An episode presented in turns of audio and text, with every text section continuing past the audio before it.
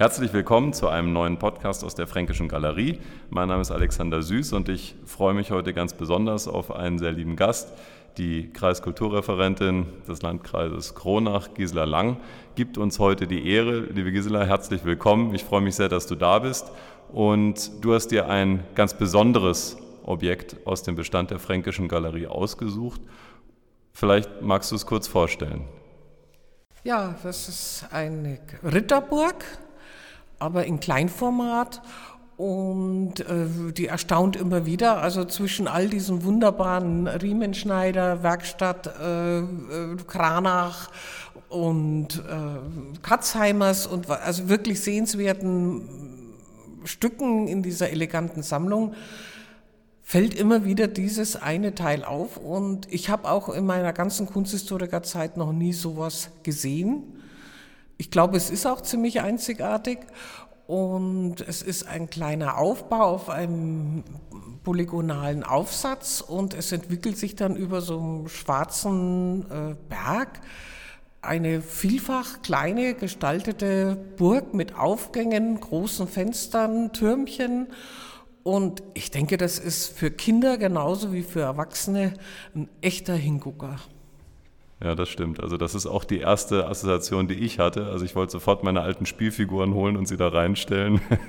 also es ist ein ganz bezauberndes Stück. Wenn man ähm, allerdings sich die Datierung ansieht, also Mitte des 16. Jahrhunderts, irgendwo zwischen äh, wahrscheinlich etwas vor 1550 entstanden, äh, kann man aber auch abschätzen, dass es eben in dem klassischen Sinne gar kein Spielzeug ist, auch wenn es der erste Eindruck ist. Es hat all diese kleinen romantischen Komponenten, die man so von einer Burg erwartet. Irgendwo möchte man in einem Fenster eine äh, Prinzessin oder einen Prinzen sehen, die also verliebt nach unten schauen und auf ihren Held, ihre Heldin warten. Ein ausgezeichnetes, ein wunderschönes Stück. Ja, äh, es ist auch gleichzeitig eines der Stücke, zu denen wir äh, vergleichsweise wenig wissen. Das, was wir wissen, erschließt sich eigentlich durch das Objekt selber. Äh, also du hast schon gesagt, dich spricht vor allem die, die, die Form an, die Gestaltung. Ähm, und du sagtest auch, du hast sowas noch nie gesehen. Das, ähm, das äh, ist auch tatsächlich so. Also es ist äh, meines Wissens nach nichts exakt Gleiches oder Ähnliches bekannt. Wir wissen auch gar nicht, was es genau ist. Also wir sprechen jetzt von diesem Burgmodell oder, oder einer Ritterburg. Ähm, ja, es hat vermutlich einem Dekorationszweck gedient. Das ist aber wie bei einem guten Kriminalprozess, also alles nur aus Indizien geschlossen. Ähm, es war also nicht für Kinder gedacht, als Spielzeug etwa, sondern äh, eher für die Dekoration eines Raums, eines Festraums, vermutlich einer Hochzeit. Und ähm, das wiederum lässt sich erschließen durch die Wappenschilde, die wir überall auf der Burg sehen. Also wir haben ja zwei Eingänge, ein Haupttor, das weiter oben liegt und unten ein Vortor. An dem Haupttor sieht man erstmal die äh, Nürnberger Wappendreiheit. Das sind also die drei Nürnberger Stadtwappen und weiter unten am Vortor finden sich zwei Nürnberger Patrizierwappen, weshalb man also denkt, es könnte im Zusammenhang mit einer Hochzeit stehen. Ja, also dass die Arbeit aus Nürnberg kommt, glaube ich, oder für Nürnberg gedacht ist, das kann man aus den Wappen wirklich erschließen. Die Wappen sind ja von dem Haasdörfer und äh, Reichel, also eine Zusammenführung von der Familie. Das finde ich, also denke ich, kann man auch so beziehen.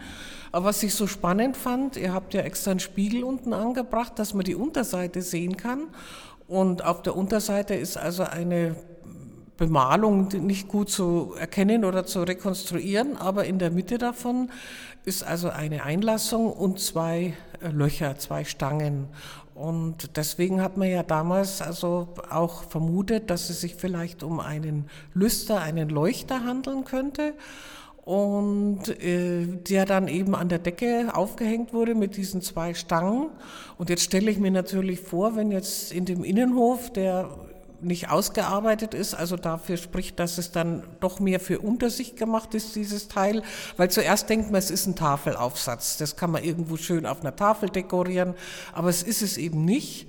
Und durch diese Stangen, die durchgeführt werden können und die übergroßen Fenster, denke ich, also ich könnte mir vorstellen, dass da auch ganz schön Licht rausscheinen kann in so einer wunderschönen Mitte äh, 16. Jahrhunderts holzgetäfelten Stube. Also da stelle ich mir den einfach toll vor. Ja, interessant ist, ähm, du hattest die Haasdörfer angesprochen als äh, eine der beiden Familien, in dem Falle der, der, der Mann, ein Wolf äh, Haasdorfer.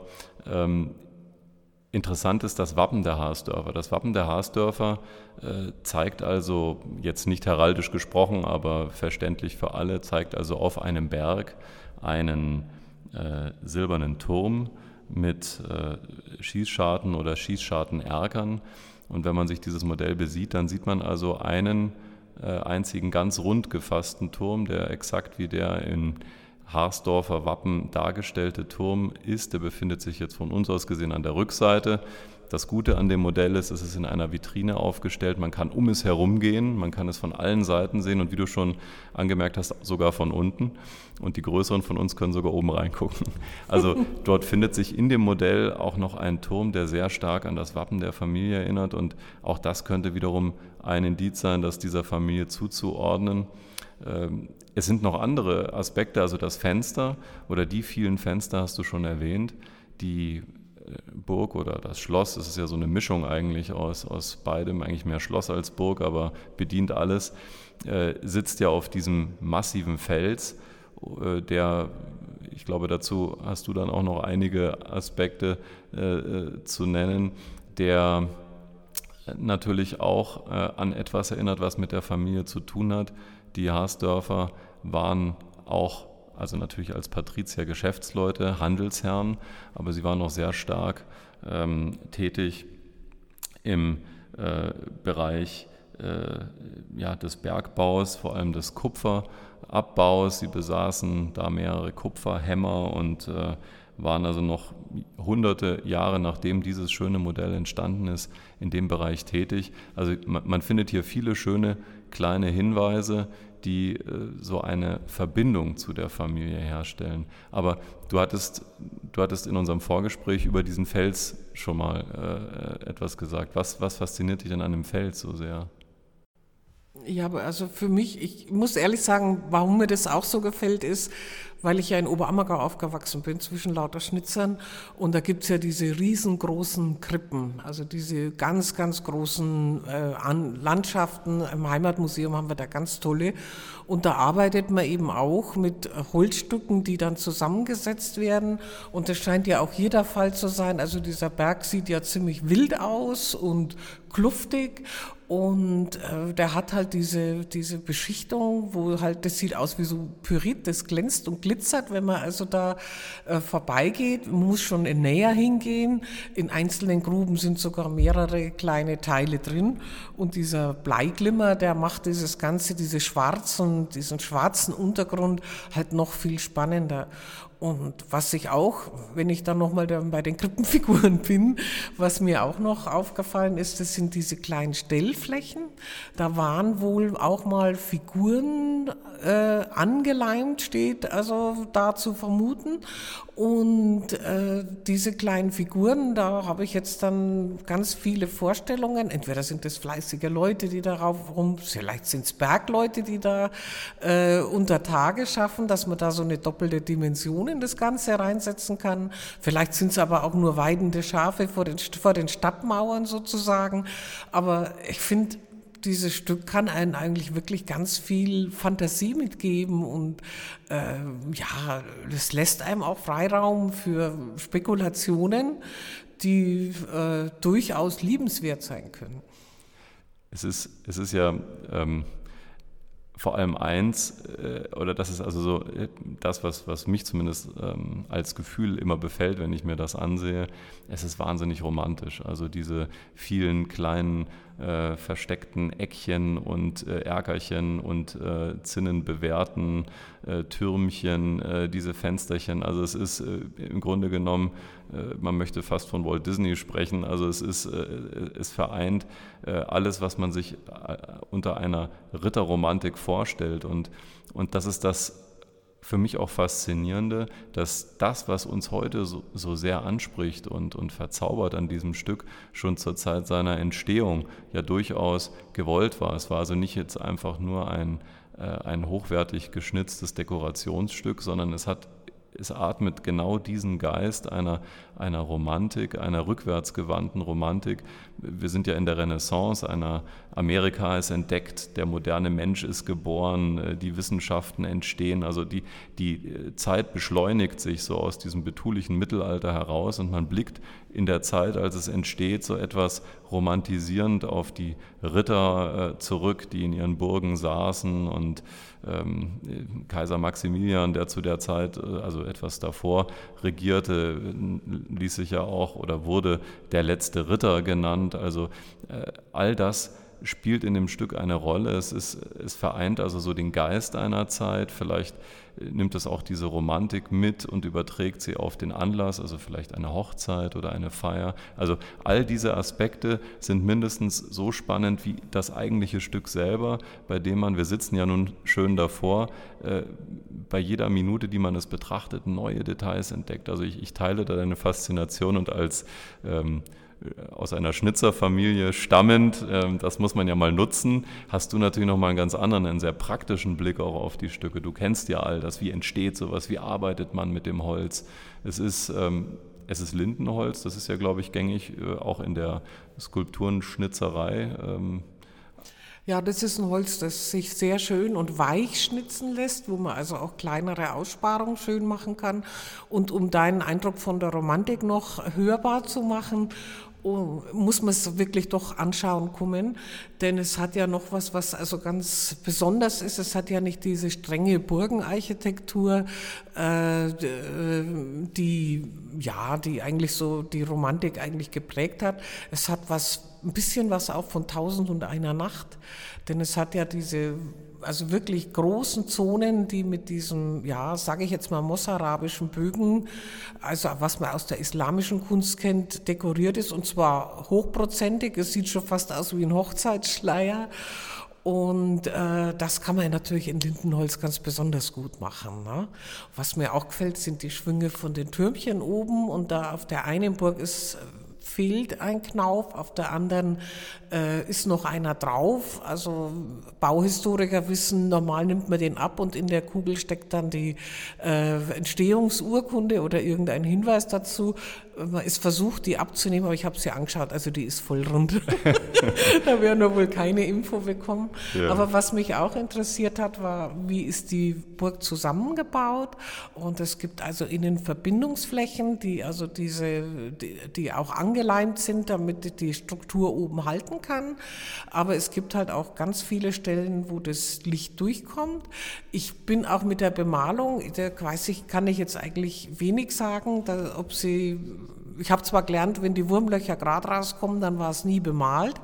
Und wenn sie schräg daherkommen und, und so raus, so auf der Oberfläche langlaufen, dann war Farbe drunter. Aber der Erhaltungszustand ist ja gewaltig. Also hier war kein Wurm dran. Und äh, die Bemalung ist also auch auf den, auf den Innenbrettern so, dass man also die aus einer Zeit annehmen muss.